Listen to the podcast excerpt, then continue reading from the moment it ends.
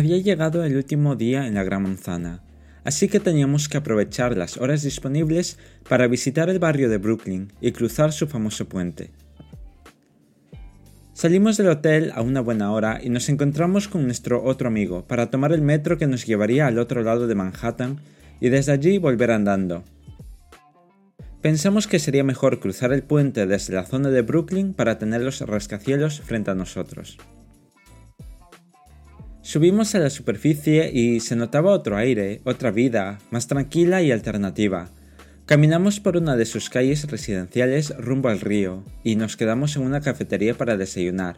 Aquella vez sí pedí un dulce para acompañar el café mientras, frente a nuestra ventana, el puente de Brooklyn se levantaba imponente. Salimos del local y fuimos al parque que recorría el muelle, Frente a nosotros teníamos la vista de todos los edificios del distrito financiero de Nueva York. Desde nuestra ubicación fuimos hacia el sur, hasta casi el final del parque.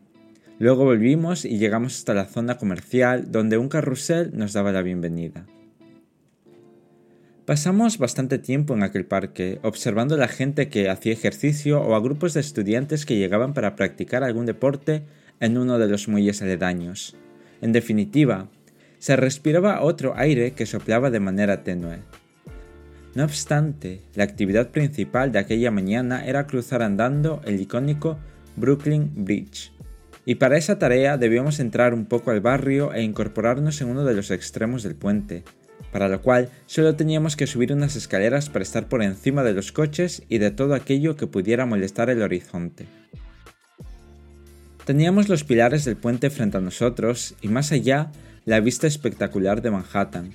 A nuestro alrededor los cables que sujetaban la plataforma ganaban protagonismo por el grosor de su lado, en contraste con el azul del agua y del cielo con nubes. Y como nosotros, una gran cantidad de personas compartiendo el mismo objetivo. Por el camino se agolpaban diferentes carritos de venta de comida, recuerdos o fotos, todo ambientado con música que en determinados momentos sonaba muy repetitiva. Aún así, fue un momento vibrante por la cantidad de personas animadas que cruzaban el parque en nuestra dirección, hasta llegar al otro extremo, que terminaba en el City Hall. Atrás dejábamos Brooklyn y su puente para dirigirnos a Little Italy y Chinatown, pero antes una parada por un café en una cafetería muy pequeña, lo justo para poner una barra para tres o cuatro personas. Aún así, el café estuvo muy bueno y nos ayudó para seguir andando la distancia que nos quedaba por recorrer. Poco después, Little Italy nos saludaba con calles llenas de restaurantes en busca de comensales. Nosotros pasamos sin fijarnos demasiado hasta la calle donde dos mundos se cruzan. Todo el barrio parecía muy animado y organizado, con edificaciones coloridas y un ambiente festivo. Hasta que, al cruzar una calle, toda la decoración cambió y nos encontrábamos en Chinatown. No sé el motivo, pero ya no me sentía tan seguro como en Little Italy. El barrio no era tan animado a pesar de estar lleno de gente en sus calles. En este punto decidimos comer en alguno de sus muchos restaurantes, pero no nos convenció ninguno, y los pocos que nos gustaban estaban llenos. Buscábamos por sus muchas calles hasta llegar al final, así que teniendo restaurantes italianos en otra acera optamos por darle una oportunidad a Little Italy, y en lo personal no me defraudó. Después de la comida dimos una última vuelta por Times Square, donde aprovechamos para merendar. Pedimos café y dulces para llevar y nos sentamos en una de las mesas de propiedad pública que se encontraban en un espacio delimitado. Esto es algo que me llamaba la atención desde que las vi por primera vez. Recuerdo que a mi vista intentaba encontrar el restaurante o cafetería a la que pertenecían esas mesas, y al final era el ayuntamiento las que las dejaba en las diferentes plazas y parques, para que cualquier persona pudiera ocuparlas, así que nos sentamos para compartir nuestra última merienda en Nueva York. Al finalizar, tomamos el metro hasta el distrito financiero y dimos un paseo corto por el parque que lo rodeaba junto al río. En la otra orilla teníamos New Jersey. Aquel parque rebosaba vida, había mucha gente, en especial jóvenes, pasando el tiempo juntos. Seguimos el camino hasta una zona más abierta, con una vista directa del One World Trade Center. Esa sería la última imagen que tendría de Nueva York, los edificios altos que me obligaban a mirar hacia arriba casi todo el tiempo, haciéndome sentir más insignificante, o los kilómetros que mis pies llevaban encima. En algunos momentos incluso me quedaba rezagado de mis amigos e iba unos pasos por detrás, lo cual me hacía sentir que iba solo en medio de una ciudad enorme. Lo mejor de esa sensación fue que no tenía miedo, era como formar parte de la ciudad y de esa vida. Quizás eso fue lo que me ayudó a sentirme como un neoyorquino un par de días.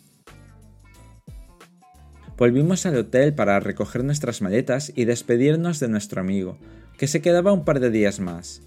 El abrazo que nos dimos me recordó la despedida en el aeropuerto de Copenhague el año pasado, cuando nos prometimos volver a vernos. En ese entonces no pensaba que se cumpliría esa promesa tan solo un año después. Por cierto, volvimos a desear vernos pronto. Bajamos al metro en dirección al aeropuerto JFK para abordar nuestro avión de vuelta a Madrid. Al igual que el vuelo de ida, no pude dormir mucho tiempo, aunque lo intenté, y sabiendo que fuera era de noche. Lo bueno fue que las horas de viaje no me resultaron muy pesadas y aterrizamos a la mañana siguiente. Ya me encontraba cerca de casa. No tardamos mucho en salir del aeropuerto en el tren de cercanías hasta la estación de los trenes de alta velocidad. A mí todavía me quedaban un par de horas de viaje hasta Sevilla. Compartiría camino hasta una estación intermedia con mi amigo. Él se quedaría antes para ir a su casa a descansar. No hacía falta que me acompañara hasta el final. Además, sé que estaba muy cansado por el viaje y por todas las molestias que le ocasioné en Nueva York. Así que nos despedimos en el tren y le agradecí por haber contado conmigo para ese viaje que se tuvo que aplazar por la pandemia. Él se bajó del tren y yo continué hasta mi destino.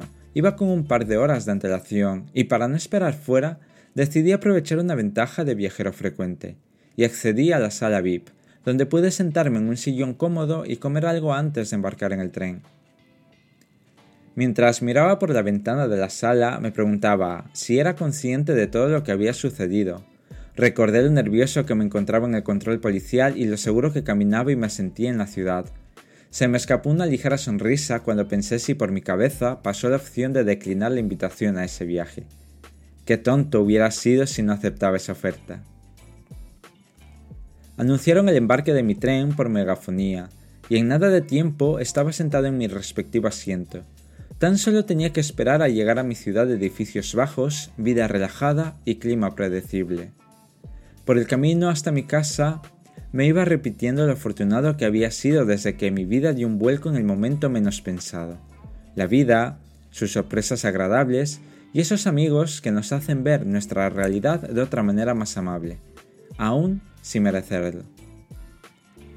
Gracias por regalarme esta experiencia. Os dejo con el final de la historia y con esta canción.